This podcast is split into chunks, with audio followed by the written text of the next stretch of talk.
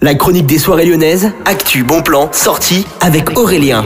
Salut à tous, c'est la chronique des soirées lyonnaises et aujourd'hui on zoom sur un événement qui aura lieu le 9 décembre 2022 à partir de 20h30 à la Altony Garnier. Ça s'appelle Back to Basic 2000 et vous aurez rendez-vous avec toutes les plus grandes stars des années 2000. À la base ça devait se passer le 9 janvier 2022 mais vous vous rappelez de comment ça s'est passé. Donc après ce report en raison du Covid, vous avez rendez-vous avec toutes les plus grandes stars des années 2000 que ce soit rap ou même électro, techno et tous les grands styles qui se sont développés durant ces années.